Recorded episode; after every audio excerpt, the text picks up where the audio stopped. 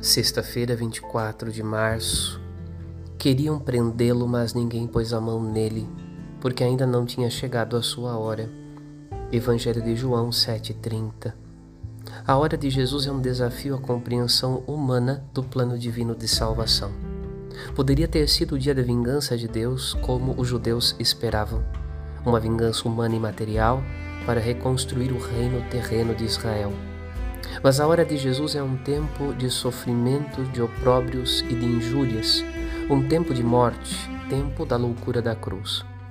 Nela se manifesta a vingança de Deus não sobre a humanidade, a quem ama tanto, mas contra o mal e o pecado.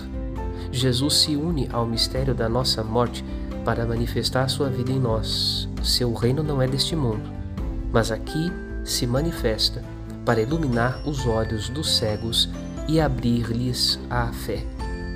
Meditemos. Padre Rodolfo.